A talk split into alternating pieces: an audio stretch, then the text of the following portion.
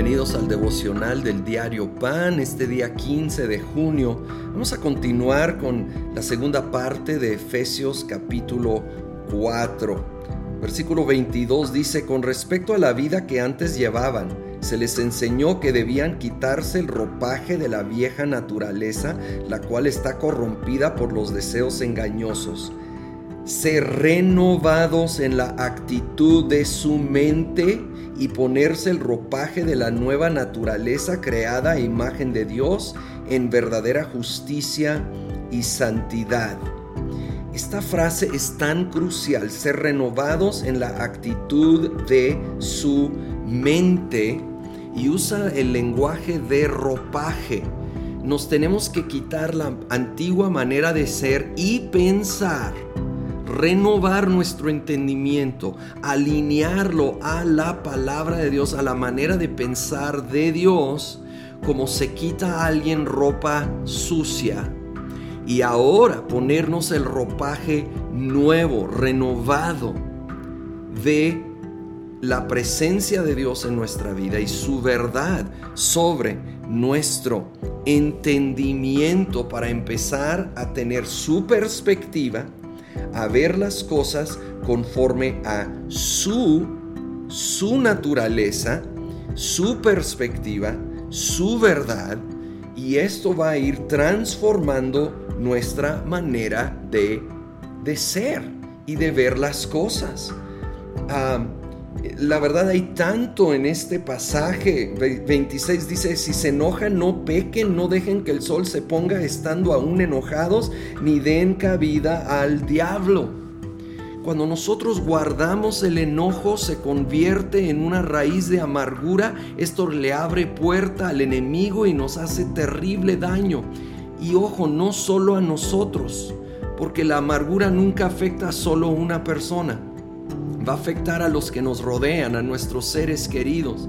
Ciérrale la puerta al enemigo perdonando, pero esto empieza desde lo que ya vimos, cambiando nuestra manera de ver la vida soltando ropaje viejo, soltando cosas del pasado, entregándoselas a Él y permitiendo una renovación de nuestra perspectiva, de nuestro entendimiento a la luz de la cruz, a la luz de lo que Jesucristo ha hecho por nosotros y quiere hacer a través de nosotros.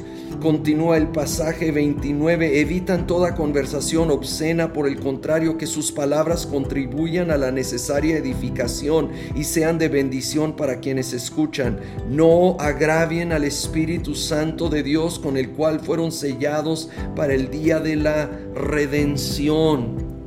Otra versión dice, no contristéis al Espíritu Santo porque el Espíritu Santo, como ya hemos comentado, no es una experiencia o una emoción.